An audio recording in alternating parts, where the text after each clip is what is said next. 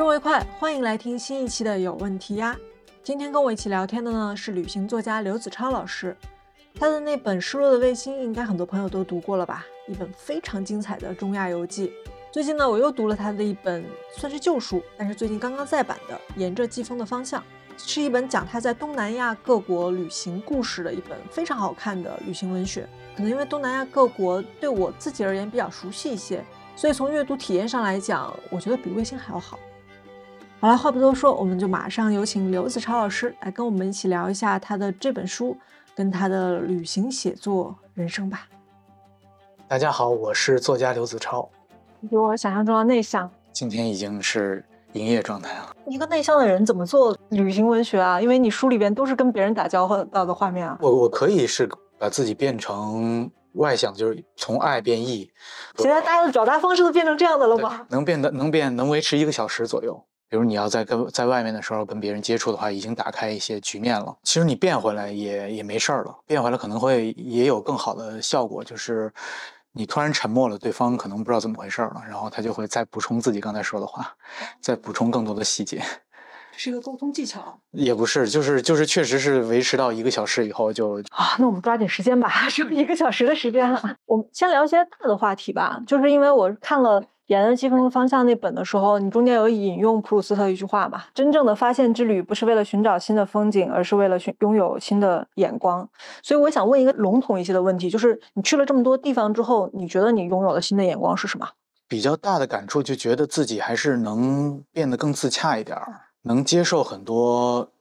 现实性的东西，我觉得很多旅行之前，你会觉得你的生活就是日常生活那些那个周围那些东西，你可能会把一些东西看得很重。出去以后，见了更多的地方，见了更多不同的国家和人生之后，你会发现你平时在乎那些东西，可能在那个地方根本没有，就这概念都没存都不存在。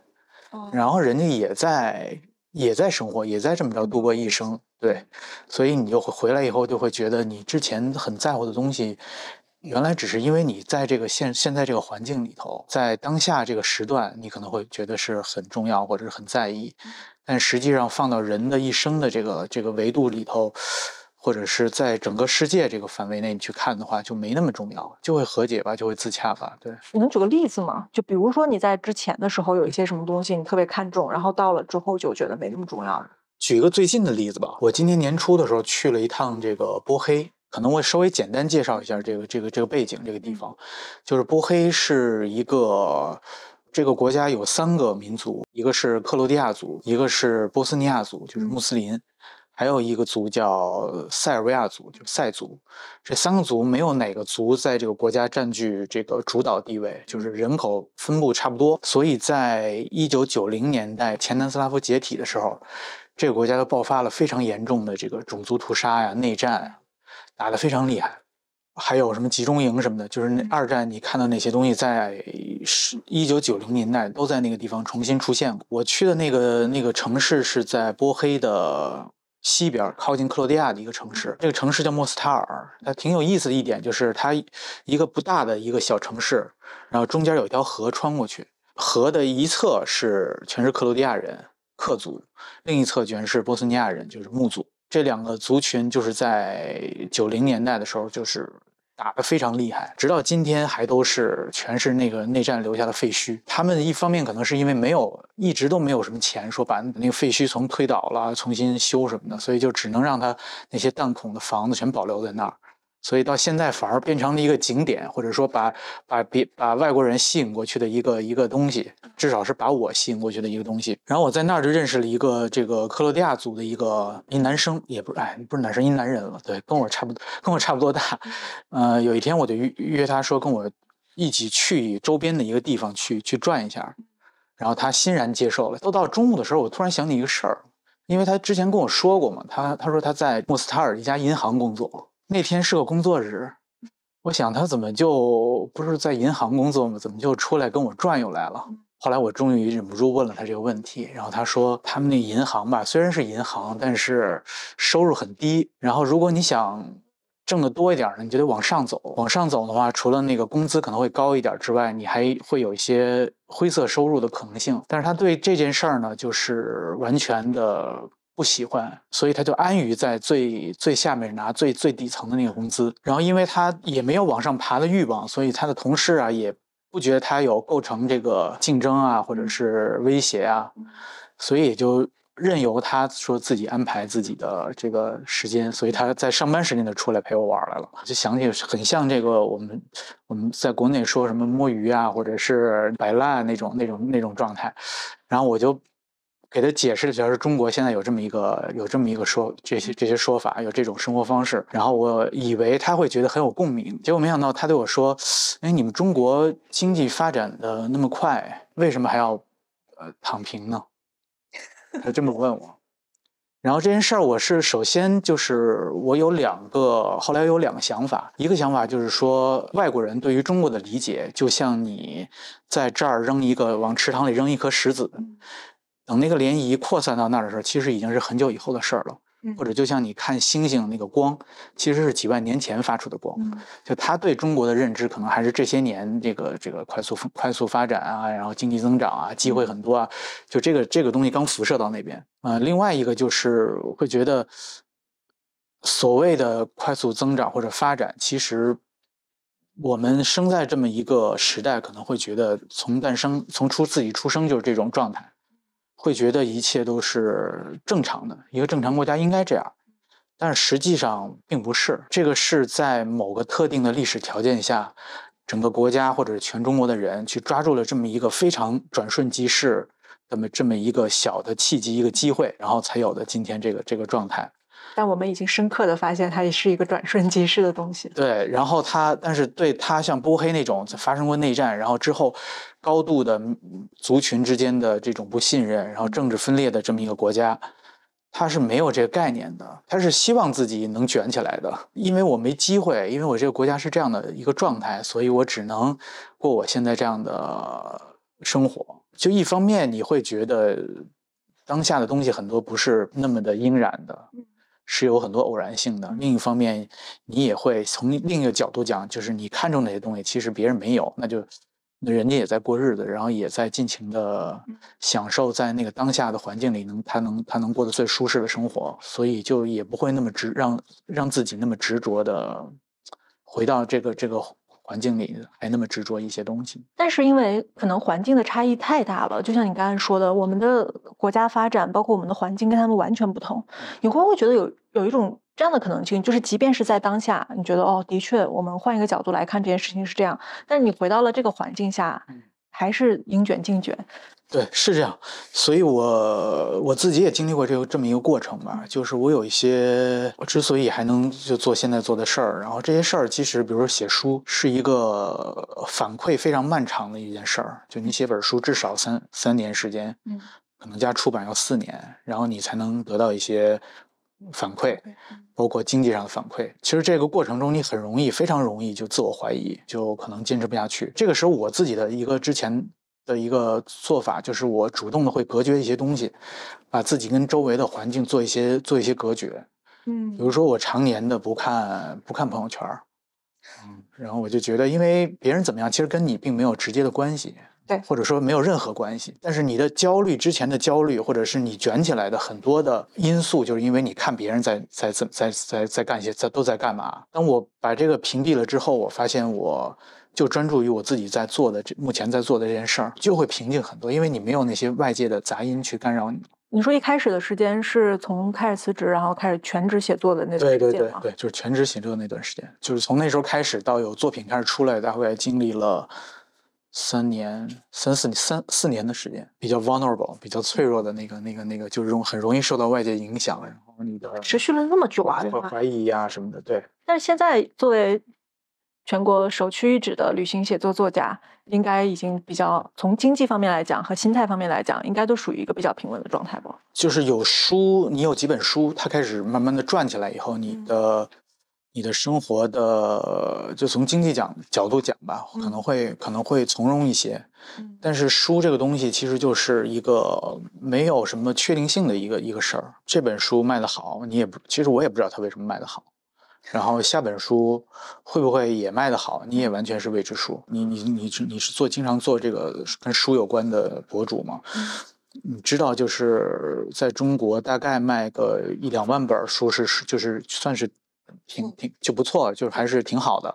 嗯然后超过这个数字，其实都是很多很多很多都是运气成分，或者是连作者和编辑都不知道是究竟是什么原因的对这么一个原因。这个是我后来做博主之后才知道的，因为我原来的概念里面，是个书不都得几十万册的卖啊？毕竟我们十几亿的一个人口的一个国家。对，然后后来我才知道，编辑们、老师们是觉得卖完首印的那个大概八千本就是胜利了。对，就是这个难想象，其实对十几亿，对然后八千本，对，所以这阅读人群是比较的比较的小，其实就是你只卖到这个数字的话，就会很艰难了。嗯，那作为一个这么小的阅读人群，这个中间，你觉得大家读旅行文学的必要性在哪里啊？其实，我觉得呃没有什么特别必要或者或者什么这种你是文学作家，你要找个必要性出来。嗯，对，我是觉得读什么都可以，只要有阅读的习惯，我觉得这件事儿很重要。嗯嗯至于是读什么、读谁，我觉得都不重要，这是心里话。那如果说给自己这个做的事儿找一个冠冕堂皇一点儿的这个理由，我会觉得说，就是旅行文学写的是一个对你来说，对大部分读者来说是一个全然陌生的世界。你会发现这个世界，你看了这些东西以后，你会发现世界有很更多的可能性，而不不会把视野仅仅的局限于生活最最最周边那些困扰你的那些那些事情上。你的视野打开以后，你发现你会发现人生有很多种活法，很多种可能性。你未必跟着所有人一起去起舞，去去去卷着一起走。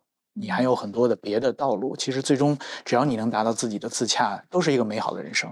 嗯那你觉得现在我可以从旅行文学里面得到的东西，和我刷小红书的旅行博主得到的东西，对我来讲有什么特别本质性的不同吗？嗯，我觉得最最大的不同就是短视频也好，或者是小红书上那些，或者是社交媒体上那些东西也好，它是高度的简单化的，他把世界高度的简单化，几张照片儿或者是一一个一一分钟的这种小小视频，他完全不能把世界的复杂性呈现出来。嗯，我觉得现在一个很大的问题，人的很大的一个问题，其实就是你你的思维被越来越简单化。啊、就是社交媒体塑造了你，因为它的这种逻辑就是把把一个复杂的东西简单化了。但是书呢，它是我觉得是所有的载体里面最能呈现这个世界复杂性的东西，一一一种载体。我觉得你能理解这个世界的复杂了，你才会没那么轴吧。就是因为你简越简单的东西，你会越一根筋，把自己的训练成一个一根筋的一个一种思维模式，非此即彼。我会觉得旅行文学它的功能性可能没有那么强。其实功能性不强的东西，时效性不强，所以它可以多少年后也重读的这样子，也依然就包括像季风的这本书，写作的时间有的篇目已经很早，对吧？最早的一篇是二零一一年，现在读的时候还是会觉得，因为你写的都是人跟当地的故事，所以并不会有过时感。去尝试去捕捉一些本质性的东西了吧？这些东西可能还还没变。从季风到你现在去巴尔干半岛，越去越偏了。太大众的地方，其实你能发现的东西已经越来越少了。世界上有很多的地方还没有什么中国作家去去正经八正经八百写过。那我觉得去写写那个，可能对我的我自己觉得更更更更有意思，嗯，好玩儿。听过你之前的采访，说原来还是想写小说的，写旅行文学多少有一些曲线救国的感觉。当时就是一六年自己没有工作以后，你毕竟要靠写作为生了，这个事儿能不能做成，或者这能不能吃这碗饭，当时也没什么心，也没有什么把握。我会理性的、稍微理性的分析一下自己当时的状态，想找一个人少的赛道。首先是自己性格，可能从高考完之后吧，我就特别不喜欢再去再去竞争啊，或者是考分啊，或者就想找那种没什么人去的。包括现在写的，说为什么越写越偏，可能跟这个性格有关系，就是不想去那种大家都去的地儿，然后不想不想卷，然后当时分分析，反正小说还是很多人在写了。旅行文学这个赛道为什么人少？它一个原因是它有一些客观的限制。首先，你肯定得是一个全职写作的，或者是没有固定职业的人，嗯，不然你不可能一出去半年，对吧？什么工作、什么单位也不会允许你这样的。嗯然后身体还得稍微强健一点儿，嗯走啊，然后行走啊，其实很累，对体力消耗很大。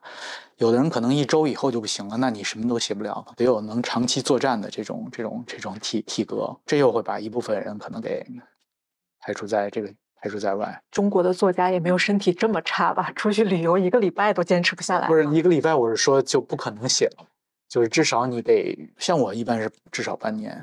然后还有就是外语能力也是一也是一方面，因为你你也没办法说都带着翻译或者什么的。嗯，还有一个就是他还多少他是在你挣钱之前，你先得花钱。对这个我还挺好奇的，就是我我代入一下啊，就是在一个没有收入的情况下，我是纯支出，我也不知道这个东西我写完之后能不能出得了，或者出完之后周期有多长。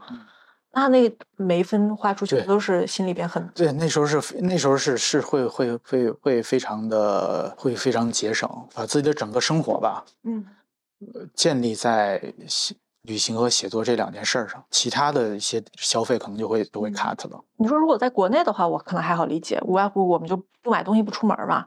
但是你在国外每一天都需要住宿啊。对，就是说把钱都用在这上了，然后其他的地方就尽量的节省一点儿。对，是是因为这个，所以才开始的时候是去的东南亚这种比较省钱跟比较近的地方，是吗？算是吧。对我我我辞职以后。第一个去的地方就是就是季风方向里边写的那个去菲律宾跳岛。之所以去那儿，一一方面可能是因为确实便宜，嗯，另外一方面是因为我当时刚刚刚好翻译了一本书，嗯，然后那个有大概两三万块钱的那个翻译费刚刚好到账，就拿着钱出去的。菲律宾本来就就不贵，说实话，不管是吃还是住都便宜，嗯，所以经济增长也有一个好处，就是我们其实不知不觉已经是一个物价很高的国家了。然后 你到了国外会发现，都比国内的其实要便宜。我看这本书才知道，原来菲律宾的街上是没有芒果卖的。对，我当时是没见到，因为他们的好多水果其实主要是用来出口。对，这还挺反反直觉的。当时在马尼拉街上说想找个卖水果的摊儿吃，就找不到。不仅是去菲律宾嘛，你还去了好几个国家，然后才才写完的第一本书嘛，一大段的时间都是纯旅行支出。所以说这个赛道少的是有原因的。容易走的路肯定都会有人走嘛。另外有一点，我觉得我我读完这本书觉得很难，女作家很难做到的，就是有的时候我我会带入，因为我很羡慕你的旅行作家这样的生活。我是觉得每天都在发发现着新的东西，然后每天都有不一样的地方。就对我对我个人来讲，我就比较喜欢新鲜的人，我会觉得哇。除了花很多钱之外，感觉是一个非常完完美的生活。但是我看到，比如说像你去印度这种行程，我就觉得，如果是你是一个女性作家的话，你的这个行程是不是没有办法被复用？其实，其实也可以，对。然后，因为这个女性的写写这些或者去危险地方写写本书的这种不算罕见，嗯嗯，特别是。欧美国家挺多的，比如我在这个失落卫星的扉页，我引用了一段话嘛，就是弗莱亚斯塔克，她是一个英国的一个女作家，她写那本书叫《刺客的山谷》，那个地方在伊朗，当时是那个波斯。嗯，她还写过叙利亚的书，我也看过女作家写这个写阿富汗的书，写印度的书也有。危险吗？就是如果是一个，因为你你都是一个人上路的，对对对，一个人出行的，有风险，肯定是有危险。但也看也看人，对，也看他自己个体的经验。性别当然重要，对，你的性别决定了你很多地方，你的深入的程度或者是便利的程度。嗯，但这些说说到底还是可以通过一些手段和技巧去克服的。因为其实很多地方男性也有危险，都有危险。抢劫它不会分男女的。骗啊，或者是怎么样，他也不会分男女的，都会都会骗。有时候你在一些，比如说，就像印度吧，印度可能整个的社会风气还是偏保守，男性很多时候他既骚扰女性，也骚扰男性，是吗？对，是都都有都有。对，所以就是我我就有一个朋友还去过，就一个男人一个一个男的，然后去阿富汗，也是被他想他想看一个清真寺，然后那个清真寺是锁上的。然后他就去找了人帮他打开，就管清真寺的人把帮他把那个锁打开，然后他们就一起进去了。然后那个人就开始在清真寺里就开始对 进行骚扰，进行骚扰。对，所以男的有时候也会遇到 这种这种风险。怎么会？他不是有信仰的人，为什么要在清真寺？对，但是欲望欲望可以战胜一切。天哪！当你经验逐渐丰富以后吧，你会，你对危险的味道你会很熟悉。出现那个味道的时候，你就你就能意识到情况不妙，你就可能会撤。所以你去过的这些地方，你觉得哪个地方危险的味道最重呢？我我几次被抢，其实都在非洲。嗯，我觉得亚欧大陆还整体还是比较安全。然后有一次我是在摩洛哥的一个小巷里，晚上，然后我正在修照片儿，嗯拿手机一边往回走一边修照片儿，然后手机就被那个摩托车给飞过来就给抢走了。然后抢走以后回去以后，我就用我的电脑定位那个手机，就发现了那个地方在哪儿了，是在一个非常阿拉伯式的小巷里头。就是那种，因为是老城，所以它是那种纵横交错的那种小巷。然后第二天我就去那儿了，去那儿以后，然后到了那个点，你会发现啊，周围全是那种可能数百年间不断这儿天这儿冬天一个房，西天一个房这么着盖起来的一一片迷宫一般的一个地方。就是即便你到了那个点，你也不知道那个你的手机到底是在周围的哪个房子，而且就算你知道那个屋子在哪个屋子里，你也不敢进去。对我好奇的就是在于这个。对，我只是想知道说我的手机到到时候，因为我能看到在哪儿，想去那儿看一眼，它被什么样的人拿走了，他的社会阶层或者生活状态是生活环境是什么样的？能不能跟抢我手机的人聊两句啊？对，就是就是想知道一下自己的手机到最后在哪。就是有过这种被抢、被偷的经历之后，你对于这件事情是觉得？对我完全看开了。后来，对我觉得都是都是身外之物。说真的，对你往好处想，就是说，首先你最好当然别，我也不会说带特多钱，或者是大几万的被被人抢了，那确实是很很很凄惨了。只是几几几百上千块钱那种的，我会觉得就安慰自己吧，就说是这是一种全球化的金钱财富的转移。对，是不用说的这么知识分子吧？对，就是你的你的你你在一个高速发展的国家挣到的钱，然后。通过这样的方式转移到了一个比较贫穷的地方，这个多少还是有点居高临下了啊！这个多少还是有一点点。对，不是这这 安安慰安慰自己嘛？对，他们肯定不想被抢嘛。有没有什么预案？就被抢了之后，说啊，我已经带好了备用机，因为我知道就。是，我现在都会带备用机。就是就被被抢是吗？对，就每次出去，我虽然那次之后被抢了手机之后，因为就就会非常惨了。其实都习惯了有手机的旅行了，查东西啊，查地图啊，所以那次。突然一下在那么一个地方没手机以后，后面的行程就会非常的非常麻烦。你得重新拿地图订酒店的话，你也不知道怎么订了，得可能就按照地图找到那个地方，然后再去前台去问。直接 OK 那样子。对，知道。那那次之后，我基本上出国都会在在箱子里再塞一个手，就塞一个备用手机。呃，一个是带一个备用手机，还有一个带一个备用眼镜儿。因为我特别怕我的眼镜被我我出行也会戴备用眼镜，对，就是就是近视人的这种内心的不安全感，就是经常觉得万一它碎了的话，那我第二天就睁眼瞎了。对，可能会被人踩了，或者是你被被人打了，然后把把你眼镜扔了，或者是怎么样的。因为那是个没法临时配的东西。对，就很难临时配，可能比手机还还还还还难，还还难。对。那你每次出出行去这些地方之前，会像我们一样做攻略吗？我攻略其实做的很少，一般头天做，后面。两天左右的攻略就差不多，就是住就就就我的意思就是订住宿啊，因为我其实很随机，每天在一个地方待多久，可能我今天觉得在这地方差不多了，可能我第二天就走了，或者我觉得可能还比我预想的这个地方要复杂，嗯，我可能还要再待几天才行。那那这这样的话，你后面的日程就完全都都不一样了，所以就一般就是头天才能决定后后两天自己在哪儿。所以你每次出行订的都是单程机票？对，我好羡慕，我好希望有一次可以这样子去旅行，就是不是把入口和出口都定清楚，就每知道自己每天都干什么。其实那样子旅游挺累的。对，我希望如果有一天可以像你这样子随性的出游也挺好的。那你出行之前会做很多当地的那种准备吗？就是所有的历史文化会看哦，那些我其实是有一个，比如我想写哪个地方，或者我想想写一个地方的话，我可能提前至少一年的时间，我就会把这个地方放在放在。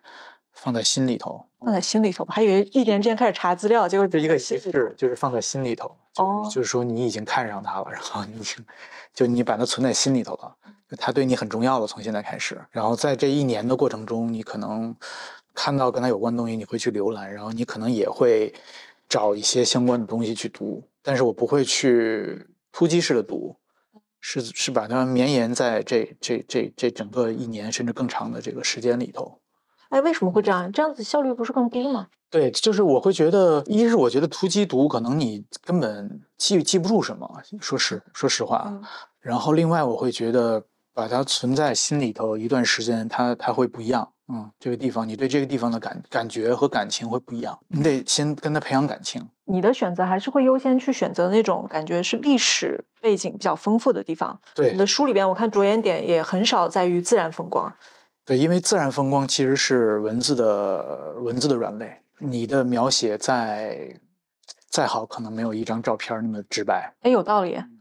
但是文化的东西、历史的东西，或者是处在夹缝地带、受不同的文明影响，在不断挣扎的那那些地方，嗯它是天然的能嗯有故事的地方。你看，这就是我们刚刚开始说的旅行文学没有办法被现在的旅游博主取代的地方。就是旅游旅游博主更多的可能呈现的还是一个画面性、图像性的图像性的东西，给你看的是画面跟视频。但是你刚才说的那个东西，它是那个必须得用文字去，因为它太复杂，它没有没办法用一个很短的图片或者图像或者影像去去呈现。嗯但是你现在出去的话，会自己拍很多照片，或者是也会对，我这个人比较鸡贼啊，我是觉得你去都去了，你可能同时就变成一个，比如说 vlog 博主，然后回来再继续写书，这不挺好的？同时可以发小红书，然后同时可以创作。哎，等到书没有出出版的这几年，旅行博主的路已经对是考虑过，真的吧？然后对，然后我以为你会很不屑是吧？没有没有，我其实确实考虑过，我没这么做的原因是因为我觉得嗯怎么解释这事儿呢？就是我觉我会觉得，比如说你成为小小红书博主以后，你日常呢你在旅途中就发那些东西，就就会就会有当下就会有人给你反馈，嗯就有人给你点赞啊或者分享啊等等等，然后你的那些对这个地方的那些表达的欲望，还有你攒的那些劲儿，就慢慢在这个过程中就会被消耗消耗了。因为我们其实人都很虚荣，对，就是都是希望被人点赞啊，被人转发呀、这种心态是都有。但是你得把那劲儿一直攒着，就写书一直攒着，嗯最后输出的那一之后，你再去享受那个虚荣的过程。呃，不然的话，如果你是在日常中就是这样做的话，你就没没有心思再去写书了，因为你的那个虚荣已经被在日常这个过程中已经被满足了。我以为你说的是一个创作的欲望跟创作的能量，结果你跟我说是虚荣被满足。呃，也有能量，也有虚荣。前半句我以为攒着是那种，你看我这个都散过来发的话，我写的时候就没有那么有劲儿了。呃对，也也有这个问题，也有这个原因。对，你是不是一个特别不爱吃的人？我我看书的时候我这样一个感觉，爱吃，我挺爱吃的。但是你书里边写吃的特别少。呃，是受你写的题材或者是当时的那个你在写什么的影响，就它有时候它不适合。当然，我去，比如说我去奥斯维辛参观完了，我肯定出来也得吃饭，对吧？嗯 然后，然后你前面写的你在奥斯维辛看到的嗯大屠杀的那些、那些、那些、那些图像、那些历史，然后出来你开始写自己大吃大喝，这这就不就不搭。我看这本书的时候，觉得这个人不然是特别不喜欢吃，不然是实在这个吃的东西没没法没地儿塞。然后我就觉得，其实你可以成为一个博主，然后吃的东西只发吃是吧？就是可以补一些书里边没地儿塞的东西。其实，行行，因为你这本书里边的大多数内容讲的都是东南亚亚一些我们比较熟悉的国家，有很多国家，比如说像印尼，我自己是去过的，然后可能对你所描述的那种堵车啊，还是什么之类的，会都非常的深有感触。但是我读到觉得冲击很大的是硫磺工人的那一块，嗯就我读到那一块的时候是挺受震撼的。你当时在在那里的时候感觉是怎么样的？也是很受震撼。那个硫磺工人就是印尼嘛，就是印尼那个爪哇的一个一个还在活跃的一个火山湖，因为火山湖的那个火山口形成了一个湖，嗯。然后周围有很多的这个硫磺矿，所以你每天那些人去挖那些硫磺的话，就得必须得下到火山口，嗯就在火山口拿那个锄头去凿那个黄色的硫磺矿。那个火山因为是活火山，所以会不时的会往外喷这个这个气体。从你山上，然后走到那个火山口，也是非常非常艰难的一段一段路程。下到那个火山口的时候，就已经飞了很很很长的时间，非常难走。到了火山口，看到那些人在那儿挖那个硫磺矿。然后不时有那个硫磺气体喷出来，然后就只能拿那个围巾把这个把自己鼻子掩一下，然后或者是如果太大了，就躲到一些背风的地方。每个人挖了以后，大概能放在一个两个那个扁担里头，然后就扛着就往山上走。因为我下来的时候已经走了半小时，觉得特别难走，那个路根本没路。想着他们还要扛着两百斤的这个硫磺从这个从这个火山口爬出去，然后每天他们大概是凌晨三四点就得下来，就摸着黑下来，因为晚上这个这个硫磺气体会比较小，一到了正午，到了中午十二点就没没办法干活了，那个气体太强了。你当时写说讽刺的地方就是其实在于说，你觉得这已经是地狱一般的。日子地狱般的工作，但是其实对他们来说是一个更好的选择，而且是因为他有了这个矿，提供了当地人的一个工作机会，否则他可能连这个工作都没有。我觉得这是完全看待这个地方的两种不一样的视角。因为我作为一个正常，比如说我要去那边旅游的人，我去做旅游攻略的时候，这个火山对我来讲是一个景观，就 对我来讲，它会喷发或者会干嘛之类的话，是一个要去观赏的景点。但是你写的，你的书写的是这个景点的另外一面，就是中间一些被忽略的采硫磺的工人这一面。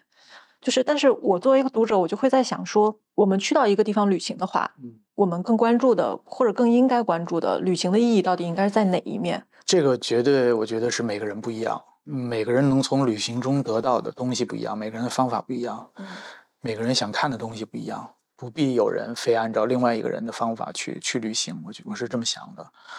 对我自己来说，我我这样的旅行是其实是我比较满足的一种方式。如果仅仅是让我去逛街，或者是吃完了然后在在在沙滩上躺着那种的话，我会觉得无聊。作为一个普通的出去旅行的人，我们现在有一些很矛盾的地方，就我们既希望这个地方丰富，又希望这个东西地方原生态，既希望它什么都很便利。又希望它没有被开发过。我我我是当然更希望它没有没有被旅游业开发的吧。我觉得特别是很多国内的一些景点是这个这个问题，就它圈起来收门票，然后人们也是去那儿表演自己的生活。下班以后他们就骑着摩托就走了，他们也不住在那儿。可能你跟着他下班回家以后是是是是对我来说开始有的能写的东西，而他在那儿，比如我知道很多。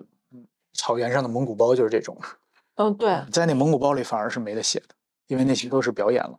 对我国庆去呼伦贝尔，然后发现他们那边草原上面开蒙古包的人也都不是本地人，对，可能还都是外地的，或者是他们在雇的当地的也有可能。很荒谬，很多时候觉得。中间有一段我觉得挺，因为他前后可能没有怎么交代，但是我觉得挺有意思，就是那个游轮的那个，就为什么会参加一个那样子。旅程呢，那个游轮是一个很豪华的一个游轮，大概如果自己花钱的话，团费可能那个七天可能要十十万块钱将近。这就是我读的时候觉得最诧异的地方，因为那个游轮上你描述的画风非常像那个，我不知道有大家有没有看过《白莲花度假村》，就是非常像，旁边就都是那种美国的中上层阶层的人的那种白白人的感觉，然后你出现在那个里边就特别的就一维不大，我 就觉得这是 看印度的觉得适合是吧？就是就就合理就合理，游轮忽然出现的，但你你那篇里面没有交代为什么你会上那个轮船？对，是对这个东西是这样，就是它那个游轮它属于一个。比较历史悠久的一个一个集团叫东方快车，可能哦，有谋杀案的那个吧？对，就是他们是从那个年代开始经营这个东方快车，后来这个集团改名叫 Bermond。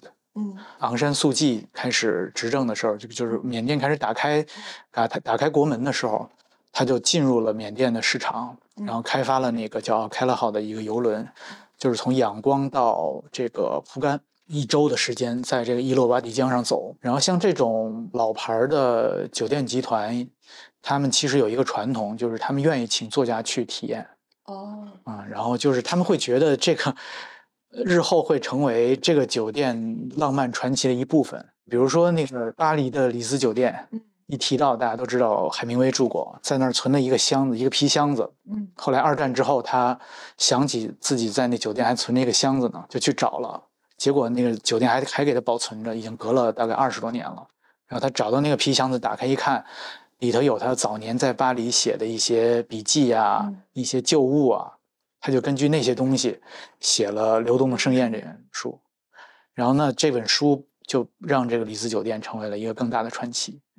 那包括曼谷的这个文化东方当年毛姆下榻过，也成为了他的一个传奇。然后新加坡的来福士酒店，这个约瑟夫康拉德下榻过，也成为他的一个传奇。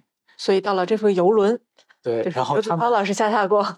对，我的意思是他们会 他们会他们会找一些，他们会愿意请作家去，因为反正如果那个卖不出去那个仓位的话，或者卖不出去那个房间的话，对他们来说就空着也是空着。然后问题是，确实没有成为传奇的一个原因是，后来军政府上台了，这个这个线现在已经没了。哦，已经没有了。哎，他们没有什么创作任务，对吧？并不是说你 你来了一定要写个什么东西。他们希望你写，但是他们对你写什么或者怎么写，他至少那次对我没有有没有什么要求。当然，我最后写了那篇，我觉得写的还挺有意思的，是我自己觉得写的挺有意思的。因为像你说的，我其实不属于那个那个那个 class，所以我我觉得我自己多了一个视角。嗯，就是从自己的这个 class 去观察那个视角，嗯，然后我也发现整个游轮其实分为了三个层次了，一个是他们那些花钱那些那些很有钱的人，有的是欧美企业的高管，有的是有一个俄罗斯的这种。寡头有一个感觉是一个什么意大利的黑黑黑社会的一个老一个一个大佬似的一个人物，只有我是一个相对特特特殊的角色啊，是一个作家。轮船上它是一个它是一个阶层，你行走的那个缅甸那片刚刚开放的一片土地，嗯，是另外一个世界，跟游轮上的世界跟甲板上的世界是完全不同的世界。嫁接这两个世界的就是那个游轮的那些导游啊、经理啊，他们也是本地人，但是他们能。他们把这两个世界沟通起来。我作为一个第第三者或者是一个旁观者，就是观察这两个世界的在这个在在这趟旅程旅程中的一个一个是怎么互动的。那个章节特别有意思，我觉得读起来就是有点白莲花度假村那种即视感。我还记得有一段是那个缅甸一个说一个老太太嘛，然后他们说说哎你们这挺可怜，就是充满了那种你知道居高临下是你们挺可怜的，将来开发好了怎么怎么怎么着。老太太说我们不想开，你们这样可以赚更多的钱啊。然后老太太说我不想赚赚更多的钱，我这样挺幸福的。他们有一个非常自洽的平稳的一个生活样态，就不管你用外围的眼光怎么样去看，觉得他很苦啊或者很干嘛，但是其实他自己有他自己的信仰跟他自己的生活方式，他其实活得很幸福。这也是旅行让你看到更多的。都是度过一生嘛，只要自己自洽就行。我看这本书还其实刷新了挺多我对其他一些地方的概念的。就像刚才我说印度，虽然印度大家已经有一个非常就是一个固有的成见在那边了，就印度是我自己我曾经觉得我永远永远永远都永远都不会去的地方。我几年前有一次工作机会去，我都是努力的把它推给了同事。后来果然不出悬念的，我们的全组人在那边就轮流开始交替的挂水。就哪怕大家已经是觉得我尽量是没有去吃当地的东西或者干嘛之类的，他们仍然是挨个倒下。我当时就觉得有一种幸灾乐祸的感觉，觉得你看，说了印度就是这样，干净又卫生。但是我读完你这个书之后，反而我不知道是不是因为我现在年纪的关系或者干嘛有点变化了，就反而会有点想想去了。特别是最后一个章节的时候，再去写印度的时候，在回归的时候那种正道，正道，对对对，去描述你从印度再回来的时候，你说穿着一件很脏的袍子。然后坐上了北京的出租车，觉得也不在意了很多东西。那个状态是我自己很向往的一个状态，很羡慕的一个状态。是不是印度真的是一个这样子？确实会有一些必然性的东西吧，比如说你的同事都拉肚子，这就是这就很必然。这种必然性不是好的必然性。我首先会觉得这个地方它会打破很多两两元的这种概念。这是我在书里写到的，就是比如说干净和脏的概念，我觉得是打破了在那儿，最后就没有什么干净和脏了。对我来说，会有多长的适应的阶段？其实一周都就就会就会有这样这种这种奇效，尤其是在比如说一些圣地的时候，嗯，然后大家都光着脚，所有人都光着脚，然后街上就全是牛粪啊什么的，但是也都光着脚，因为认着认为鞋是脏的，脚接触大地是干净的。啊，这不过是脏和干净，不过是一个概念吧。你认为牛粪是脏，可能他们还当牛粪还当宝贝呢，都很相对了。后来变，然后你会也会看到很多人去在那儿还依然在在在苦修啊，即便到今天还在过着那种生活。比如说不穿这种带扣子或者是带带这种剪裁的衣服，只穿那种没有针线、没有针脚的衣服。不吃吃素是很普遍的了，然后吃素里头还有分说连。蛋和植物的种子也不吃的，植物的种子也算对，不，它不算荤，但是比那个比那个正常的素还要严格的一种。对，还有是就是说还在还有在托钵，在在走，在在在化缘的。他不是说我要饭，是我在修行。然后我每天在思考这些人类，就是人生，不是或者是生命最本质性的一些问题，还是还是那个几千年前佛陀的那种生活方式，也有这样的，还有很多这样的人。然后他们有的那种会在自己的房子门前做一些记号，就那些记号就是告诉你，我是我也是信这个的，你可以来我这儿化缘。他们也不是任意的随便的去谁家就就敲门的那种，他们会在街上走会找那些记号。我相信你，你去看到了，也会有一些不一样的想法的。你的书里面跟其他旅行作者可能比较不一样的，就是很多很多人的故事，很多很多跟其他人的交流的故事。但是其实你是一个相对来说，我们刚才说的比较 I 的人，那你有没有一些沟通的技巧？怎么样跟陌生人去建立这种互相的信任，让他什么都跟你说？这种？因为我以前做过。八八九年记者，嗯，会有一些谈话的技巧吧，知道怎么提问吧？可能相对来说，教教我吧，不然。我觉得你问的就比我，我很想其实已经比我好。客套话再扔开，真的真的，说点干货吧。对，然后我是觉得我好像有一种气场吧，我发现好像别人是容易对我敞开心扉，或者是愿意对我聊、对我说一些什么东西的。可能是我人整个人的感觉比较静。对。然后再加上有时候我会告诉对方我是作家或者什么的，这种职业可能也会给人一种陌生人一种倾诉的欲望。我觉得其实重要的其实是倾听的能力。相对你怎么去问，因为实际上你的问题可以只问一句话，嗯，然后你做做到的就是你去怎么去倾听。有时候他会一直说下去。其实问你可以问的很笨拙，也很傻的问题。就像我通常做的那样，但是别人说的时候你会倾听就行，哪怕只是一小时的时间，他能说出很多很多的东西。只要是，但是重要的是你能把那些东西捕捉，把那些信息点。说到捕捉，我还挺好奇的一点就是，你在跟他们聊的时候，你会用什么方式去记录呢？会带什么录音笔之类的吗？不会不会，因为那个他会他很抗拒。有两个问题，你录音的话，一个是就像我说的，我是在不断的。在倾听的过程中，我在不断的捕捉一些细节，就是脑子在飞速的在在在捕捉。如果有一个录音笔的话，我可能会懈怠，我可能会想啊，这个有有一东西备份着呢，反正就我就可以不那么集中注意力。当我没那么集中注意力的时候，首先我可能那些细节就就过去，就没捕捉到，哪怕之后再听录音也捕捉不到，因为很多东西是那个感觉是很微妙的，当时的环境、对方的情绪、对方的表情、他说话的状态。嗯，是跟那个信息点，你这些是在捕捉的时候，这些你是综合捕捉的，哦，不语言之外的东西可能对很多是。我说的倾听其实这个意思，嗯嗯，是全面的各种感官的倾听。那如果你录音的话，你可能就会懈怠。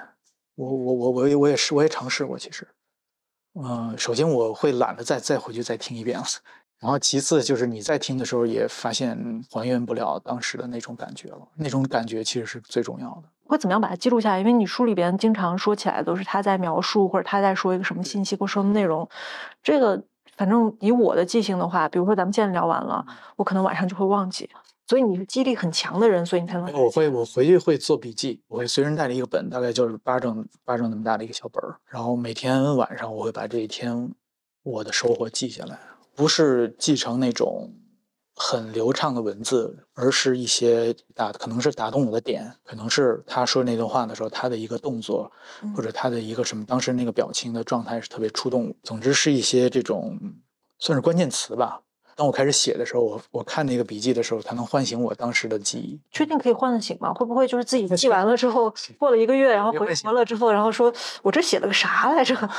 没有这样的情况是吧？呃。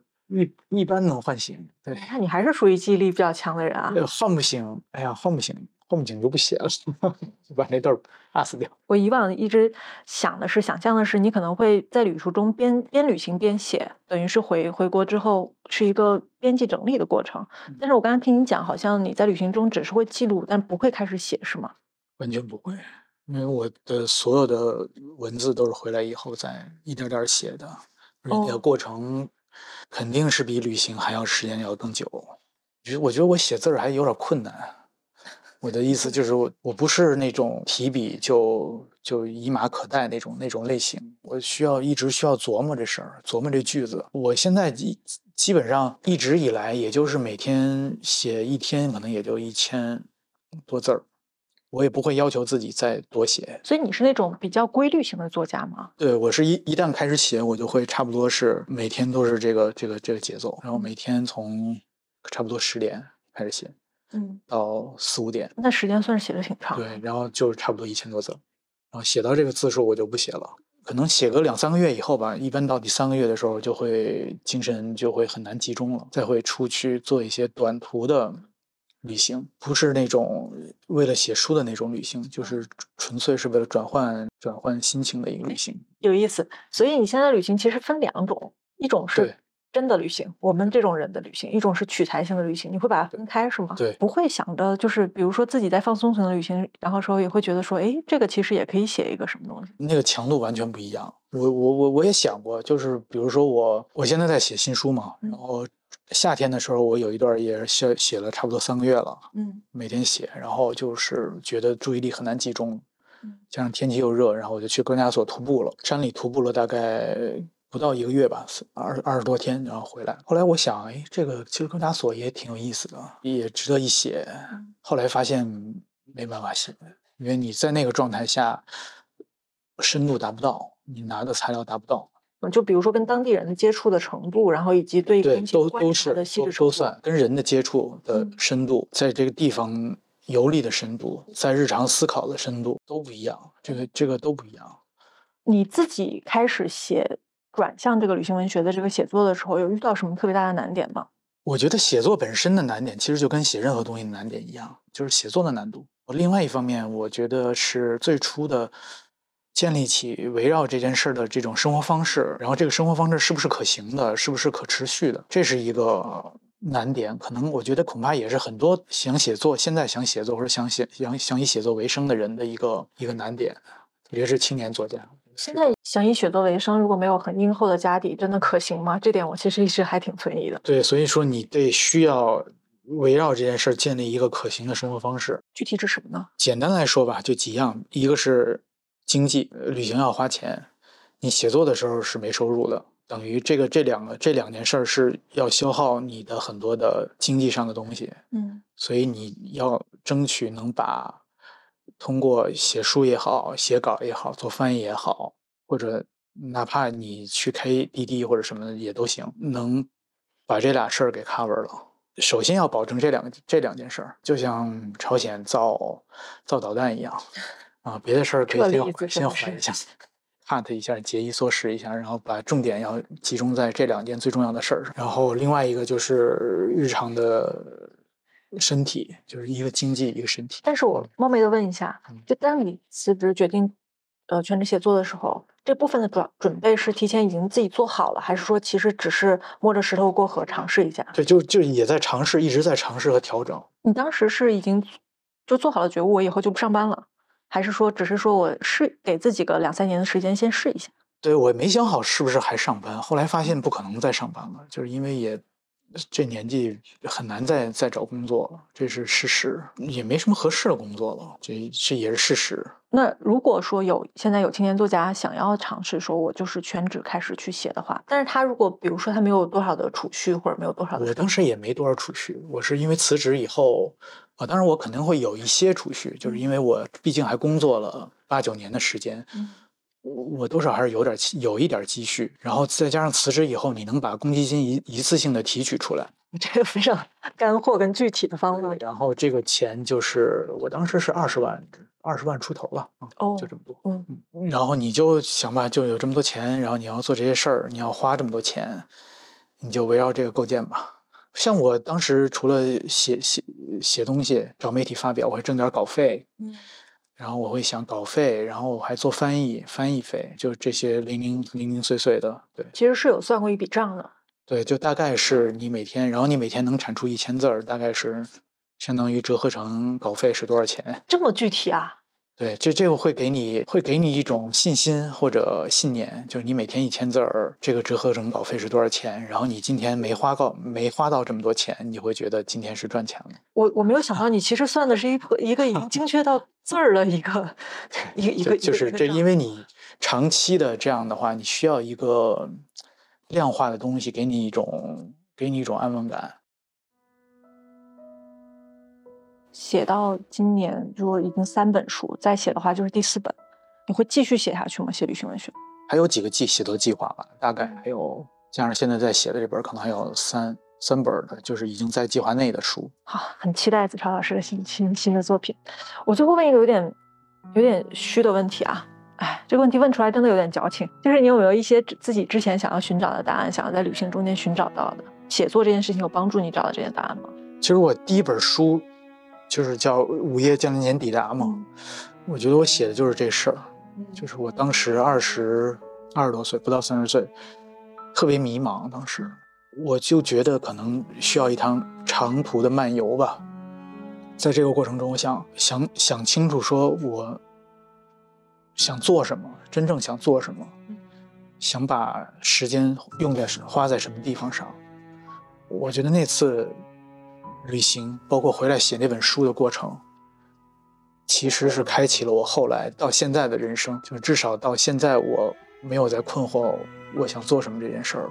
嗯，所以我只是旅行的话，可能也也不会想清楚。可是又又旅行又又写了书，又写了那本书，这个过整个这个过程，构成了一个对我的启迪，对我人生的启迪。